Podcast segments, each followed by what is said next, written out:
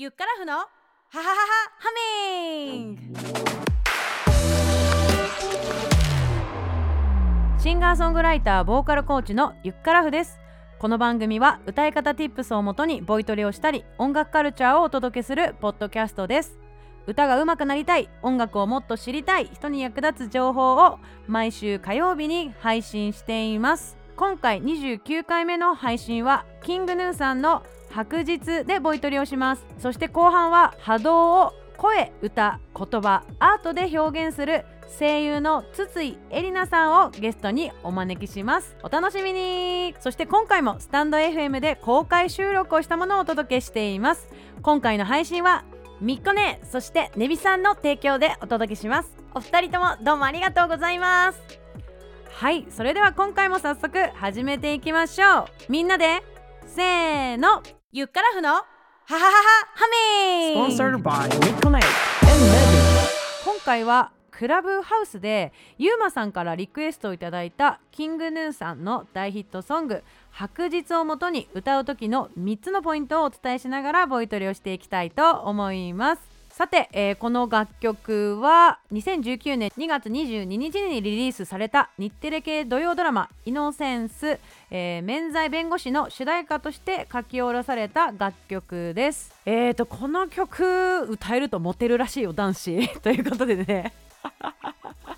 そういった意味でもリクエストいただいたあようなんですけれども男性がツインボーカルで歌うっていうところもすごく特徴的なバンドですよね。で同じ、えーメロディーなんですけれども高さを変えて歌っているなんかあのーフレッシュな楽曲だなというふうに思って聞いていました、え BPM が94という速さになります音域が地声の最低音 A シャープの2からハイ F だから高いファのシャープ転調後がそんな感じかな？かなりハイトーンボイスですよね。うん。で、えー、と曲の構成が 1A1B この B メロの部分がなんか進行が B メロっぽくないので3部構成が繰り返されてるような感じです、まあ、それを一応あえて言うと 1A1B1 サビ 2A2B2 サビそして D メロがあって落ちサビがあってラストのサビが来ます。でラストのサビは転調をします。半音上がりますのでマジご注意ですここは。まその辺を押さえながら、えー早速3つのポイントをお伝えしていきたいと思います。まず1つ目なんですけれども、えー今ねスタイフで公開収録中なので質問くれたゆうまくん呼んでみたいと思います。知らず知らずのうちに傷つけてしまったりの、うん。傷つけての形で裏声に入ってご本人さんはそのまま全部ここはファルセットで言ってはるんですかね。てるように聞こえていたのでそのまま降りてきていました。ああなるほど、うんうん。僕が歌う時はこの「間」でうん。ちょっと地声に戻るというか。ちょっと歌ってみる？歌ってみます時には誰かを知らず知らずのうちに傷つけてしまったりって歌ってるんですよ、うんうん。もう時には誰かを知らず知らずのうちに傷つけてしまったり今の好きめちゃくちゃ今の良かったよ。やっぱこっちの方がの世界観が伝わるんですよ。柔らかく歌った方が。あのルールはないからもう自分がどっちで歌いたいかもう自分で決めちゃって全然いいと思います。そうそうそう。そして2つ目。でもやっぱ一番難しいサビのところのへばりついて離れない地続きの今を生きていくんだっていうあそこの部分がやっぱりこの歌の、えー僕は一番キーだと思うのでそうだね確かにこれ筋トレなので「地声ら地声ら地声ら」っていうこのね 同じ音をこう行ったり来たりしているだけなんですけれどもここを多分集中的に練習して筋肉に覚えさせることによって、えー、と歌詞で歌った時でも安定して歌えると思います。続きいいよいいよでやろういいよいいよいいよいいいいよいいよいいよいいいの方は結構あの地声地声下の方で出すね喉のあたりがかなりプルプルしていると思いますでいおおの時はあー鼻腔に響かすかな結構あのおでこに響かすヘッドボイスですねミキマウスのパートねいいよいいよいいよいいよいよいよい。じゃあみんなでやってみましょう。せーの。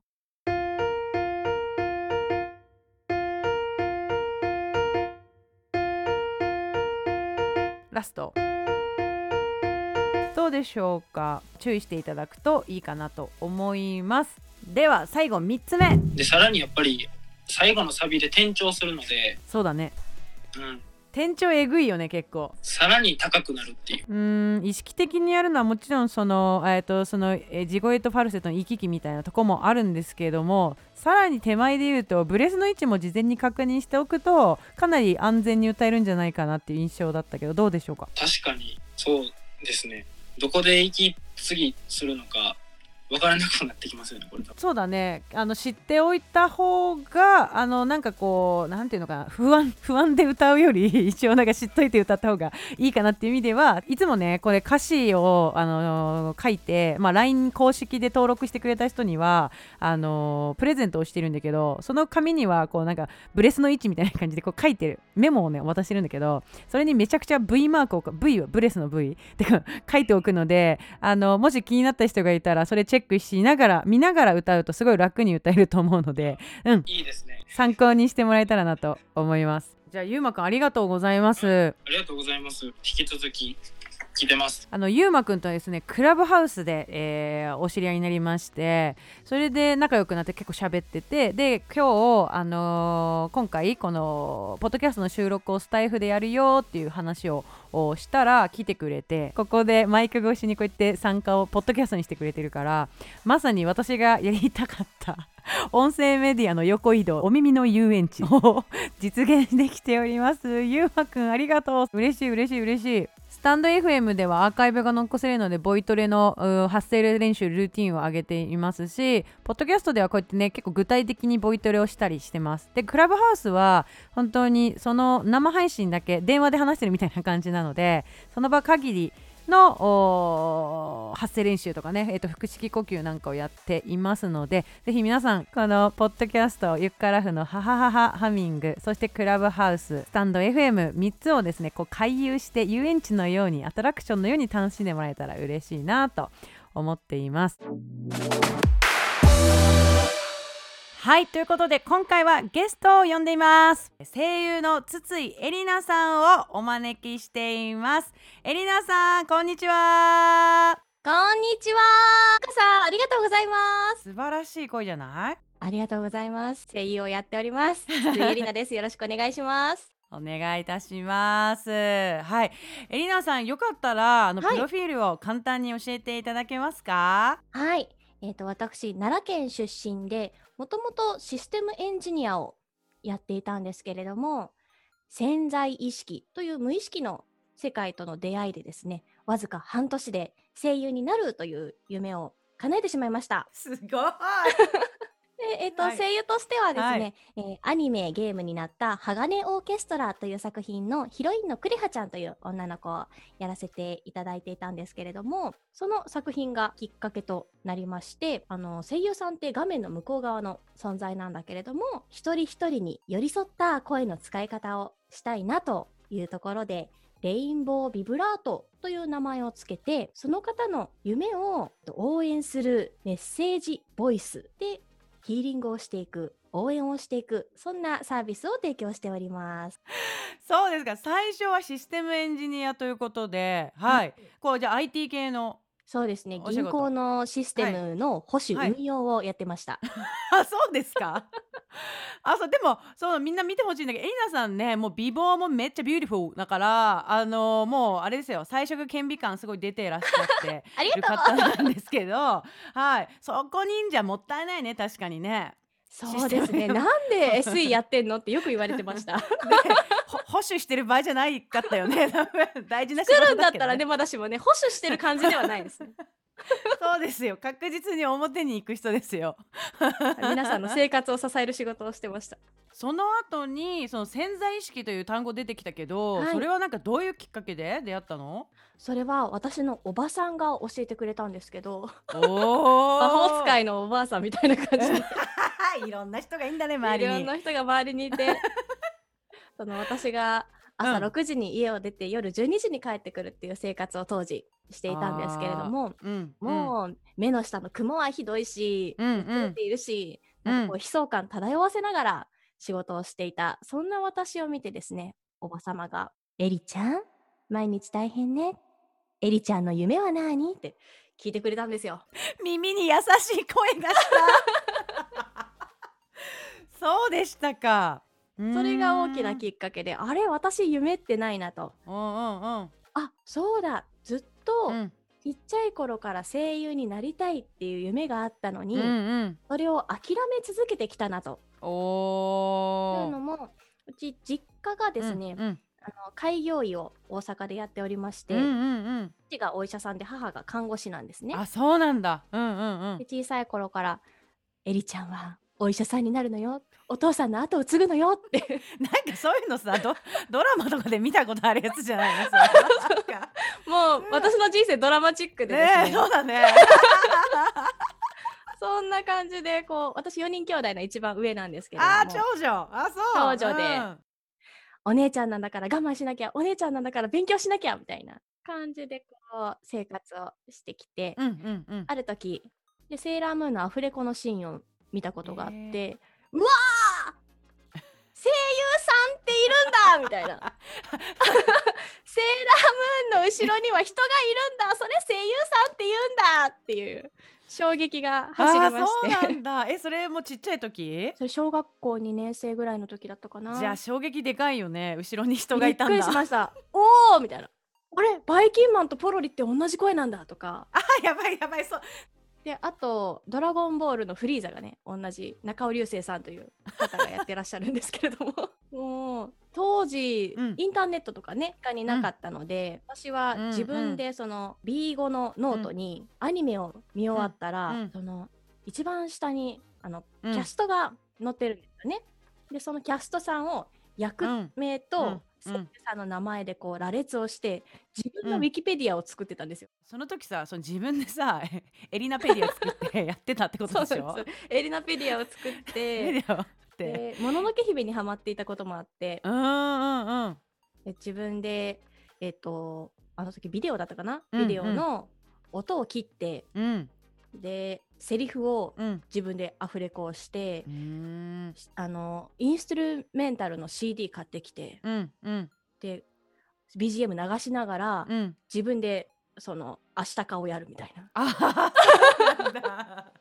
ああでもさもう結構クリエイティブねそれやってることがね。そうです、ね。え。そんな遊びをやってました。ねそうですね、はい。でうん母にうん。うん私声優になりたいからこの学校行かせてって声優の学校のチラシを見せたことがあるんですね。うんうんうんうん。するともう一括されまして「あんた何アホなこと言うてんの?」何のために勉強してんの？お医者さんになるためでしょ？それに声優なんて難しい仕事あんたには無理よって言われて。そうかそうか。じゃあそこででも目覚めてやろうって思ったのが何歳くらいの時？その SE 目覚めてやろうとっ思ったのが23とか24ですね。う。ん。じゃあその時に魔法使いのおばさんの助言とかも重なって そこからじゃあ声優さんって学校とか行くんですか？私たまたま見つけたのが声優の養成所で,へえで、そうなんだ。まあ声優の専門学校があったり養成所さんがあったりするんですけれどもうんうん。養成所毎月入れる養成所がたまたま見つかって。いやそうなんだね。うんうんうん、うん、本当にやろうと思ったのが4月5月だったので、うん。大体もう専門学校さんって始まっちゃってるんですよ。そうですね確かに。で毎月入所可能なところが見つかってそこに入り、うん。3ヶ月に1回オーディションがあって未経験だったのでね一番下のところからスタートしたんですが、うん。ポンポンポンと一番上のうん。クラスにストレートに入りまして、すごい、ね本当になんかこうあできるなって決めたらうん。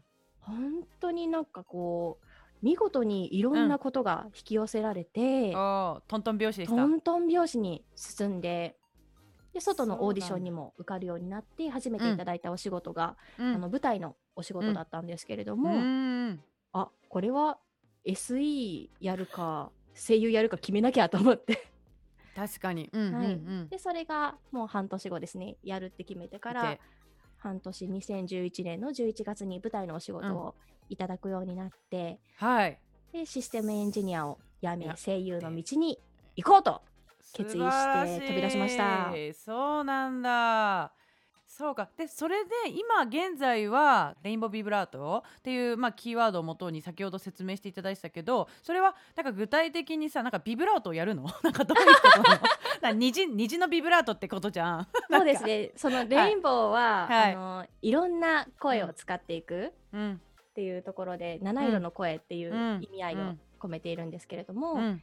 とクライアントさんのお母さんになったり、うん。お父さんになったり、おもーうちょっとこうスピリチュアルな言い方になると、 higher self とか、生まれた時から死ぬまで、うん。えっと、見守ってくれているそんなうん。存在になったり、うん。こういろんなこうキャラクターになりきってうん。メッセージをお届けするっていう意味合いがえありまして、ーそうなんだ。それクライアントさんとこう1対1みたいな感じなんですか？あそうですね。1対1うん。でやっています、あのーエリナさんが魔法使い感あるね多分 多分。引き継いでんじゃんおばさんから。魔法使いの血を。私もなんかおばさんに、うん。あの私の夢は声優ってこううん。答えたんですけど、その時に「なれるわよ!」って言ってもらって「ああ!」みたいな。あー！その「なれるわよ!」っていう一言が私をすごくこう勇気づけてくれて、うん。私もその誰かのなんだろうこう夢とかうん。目標っていうのを、大丈夫だよあうん。なただったらできるよっていうのを応援する、そんな存在でありたいなっていう思いはすごく強くありますね。なるほど。あれなんだねこうビブラートをプルプルプルって出すというわけではなくて。そうですねビブラートの部分は、えっと、全ては振動であはあはイエイイエイイエイ。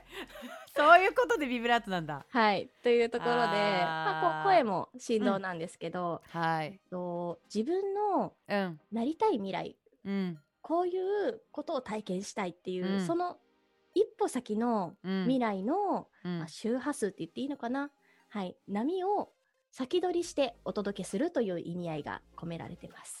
聞いたかいみんな。そんな風にビブラートを捉えたことあったかい？っていうね。いや本当でもまさにそうですよね。この私たちが今すべてこう波動というかね波でね、あの震えてますからね。常にプルプルプルプルそう常に震えてるんでね。ね。そうですよね。あなるほどね。その捉え方をでそのねすごいネーミングが超キャッチーだなと思ってすごい気になってたんですが。あ嬉しいですはい。最近はですねちょっとこうレインボービブラート進化しつつありまして、うんうん。今まではメッセージだけでやっていたんですけど、うん実はその声でうん。ヒーリングというか体の痛みが取れたっていう経験があるの？あるんです。去年の、うん。えっと8月末うん。あたりから10月末までうん。体が動かなかったんですよ。うーん。もうぎっくり首とかぎっくりなんだろう。えっ、と肩とうん。肩と全然動かなくなって、えー、大変だったね。うん。そうすごい大変でうん。えっ、と鍼灸に行ったりとか整体に行ったりとか、うん。こういろんな手法でアロうんマテラピーをやったり、もう除霊もしてもらってみたいな。あもうありとあらゆる。ありとあらゆることをやって、うん。まあちょっと良くなってはきつつあったんですがどうしても、うん。あの右腕の痛みが、うん。しびれが取れないなということがあって、うんうん。で思いっきりうん。声を出したら震わせたらうん。あれ？痛みが消えたっていう。えー、えそれなんか触りでいいんですけどなんかどういう風に声を出したらいいの？なんかどあうやったらいいんですか？なんかそれはうん。イメージするんですけど、うんうんうんうん。痛みがこう取れていくようなうんうん。こう 役者のうん。練習でもあるんですけど、この体例えば足を響かせるとか胸を響かせるとか、うん鼻を響かせるみたいな、うん。響きハミングのうん響きの場所を変えてうんいく稽古ってするんですけど、へえあ役者であるんだ。役者であってその応用でうん。痛みの箇所うん。をこう震わせるようなイメージで、うん。ちょっとびっくりしたらごめんなさいね。ちょっとやってみますね。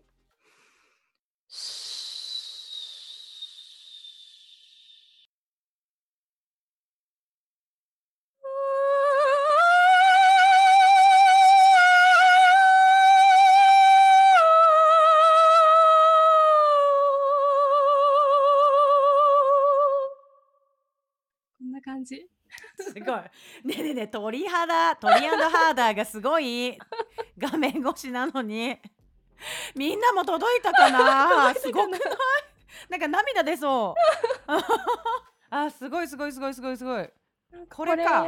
これをちょっと開開発というか発見うん。したところで最近、うん。うん。うん。人それぞれ流れてる音楽って結構違って、あー面白い面白い。うん。ゆかさんにはゆかさんのこう流れてる音楽があって、うん。それをなんかこう感じ取れるようになったんですよね。もうすごい。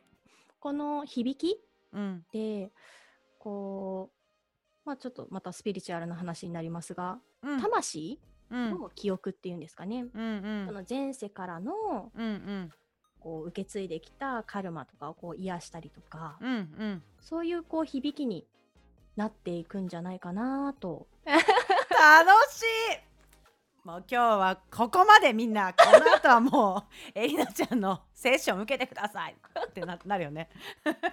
この番組を聞いてくださる方でもこういうねあのスピリチュアルな話とか、やっぱりこう波動だったりとか好きな人ももちろんいると思うしまたは初めてこういう話を聞いた人もいるかなと思います。ただその歌はこう大衆音楽ね、うん。J p o p とかそういうものから最初入ってきてすごくキャッチーにねこう世の中に広まってるからこそ誰でもキャッチしながらその自分のね潜在意識と向き合ったりとかその親子関係良くなったりとかさそれを通してとか過去の自分と向き合うとかさなんか意外とそういうところにねなんか踏み込める入り口なのよ。あのカラオケ歌うとか歌うまくなるって。だからそれをすでにこう興味を持ってる人っていうのはあのもっと自分の声に自信を持って、あの歌う機会を絶対作った方がいいし歌を歌いたいっていうその衝動自体もさ誰でも持つものじゃないはずだから、あの今日のエリナちゃんのこう声聞いてびっくりしたと思うんだけど素晴らしいと思ったでしょみんな多分。おー嬉しい。このこのこなんかなんて波動ドウドウ波動拳のドウを感じたよね。なんか圧音の圧？これがみんな自分からさ出すことできるからさ、うん、誰でもできます。ね誰でもできるよね。そうそう。だから喉で歌っちゃってとかそういうことじゃないから。そうそうそう。喉が枯れちゃうとかじゃなくて多分もっとちゃんと向き合えば出るみんな出るからさその機会を今日あのエリナさんがね、あのー持ってきてくれた感じがしてすごくいい風吹いてる 気がしておりますがいかがでしたでしょうか？ね。エリナさん今日あの何か最後メッセージだったりお話ししておきたいことありますか？そうですね。はい。本当に皆さんお一人お一人が、えっと、自分のお役割というのをうん。こう気づいてその役割をこう愛してそして目の前の人に優しく、えっと、接する自分のその才能を生かす、うん。そういったことをこう一人一人がやっていくことでうん。すごく素敵な世界になるんじゃないかなと私は感じているのでこの波動を受け取っていただきましたら、うん。ぜひ、うん。あ今日も優しくしようと。幸せでいようと。うんそんな気持ちになっていただけると嬉しいです。ありがとうございます。いや、清々しい、すがすがしい、なんだろうこれみたいな。はい、ということですね。ゲスト声優の筒井絵里奈さんをお迎えしました。ありがとうございました。ありがとうございました。ということで29回目の配信いかがでしたでしょうか？あの28回目の配信の時に紹介した「ザ・シークレット」っていう本で引き寄せの話をちょっとしたと思うんだけどまさに今日の話はエリナちゃんの人生そのものそれが引き寄せだったなというふうにすごい感じました。あの前回の配信をまだ聞いてない人はあのこの後ぜひチェックしてみてください。そして前半ゆうまくんもね来てくれてありがとうございました。クラブハウスで話してこの後収録だよって言ってそこからこう流れてきてでもう番組にこうやってね参加しちゃうみたいなこの流れワクワクが止まらないみたいなね。あのぜひ番組のね感想とかあったら、えー私の LINE 公式の方に登録していただいてぜひ感想ください。えそしてそうだあのエリナちゃんもちょうど2月から、え LINE 公式始めたということなのでリンクを貼っておきますので彼女の動向は LINE 公式からぜひチェックしてください。であとあの白日の歌い方 Tips メモもね LINE 公式、えーリンク貼っておくのでそこから登録してメニュー画面の入力欄に漢字で白日と入力してぜひ受け取って練習してみてください。そして最後に今日のエピソードが面白いと思ったら、えー番組サブスクリプション登録をしてください、えーそして iPhone ユーザーの方は番組の感想を Apple のポッドキャストへレビュー投稿もお願いします。星5つの高評価も待っています。ということで今日はてんこ盛り盛りでお届けしました。ゆっくらふのハハハハハミング。次回もお楽しみに。バイバイ。